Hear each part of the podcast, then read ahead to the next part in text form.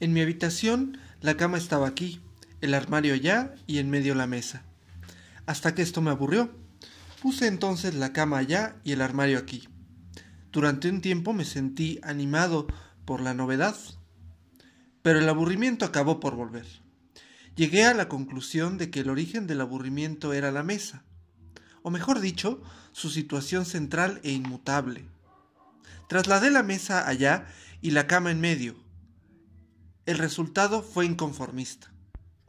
La novedad volvió a animarme y mientras duró, me conformé con la incomodidad inconformista que había causado, pues sucedió que no podía dormir con la cara vuelta a la pared, lo que siempre había sido mi posición preferida. Pero al cabo de cierto tiempo la novedad dejó de ser tal, y no quedó más que la incomodidad. Así que puse la cama aquí y el armario en medio esta vez el cambio fue radical, ya que un armario en medio de una habitación es más que inconformista, es vanguardista. Pero al cabo de cierto tiempo... Ah, si no fuera por ese cierto tiempo, para ser breve, el armario en medio también dejó de, de, parecerme algo nuevo y extraordinario. Era necesario llevar a cabo una ruptura, tomar una decisión terminante. Si dentro de unos límites determinados no es posible ningún cambio verdadero, entonces hay que traspasar dichos límites. Cuando el inconformismo no es suficiente, cuando la vanguardia es ineficaz, hay que hacer una revolución. Decidí dormir en el armario.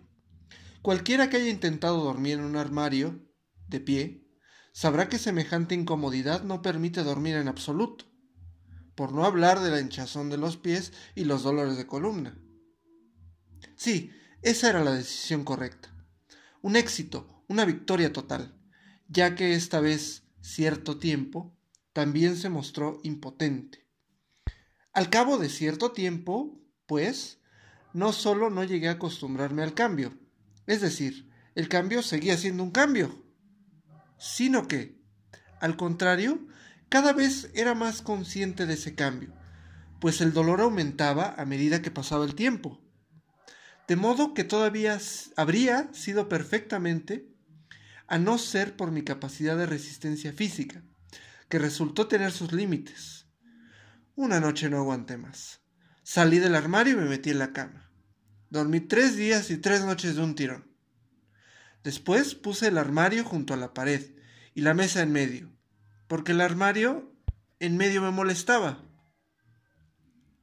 Ahora la cama está de nuevo aquí, el armario ya, y la mesa en medio. Y cuando me consume el aburrimiento, el recuerdo de los tiempos en que fui revolucionario. Ese es el cuento La Revolución de Slavomir Mrosek.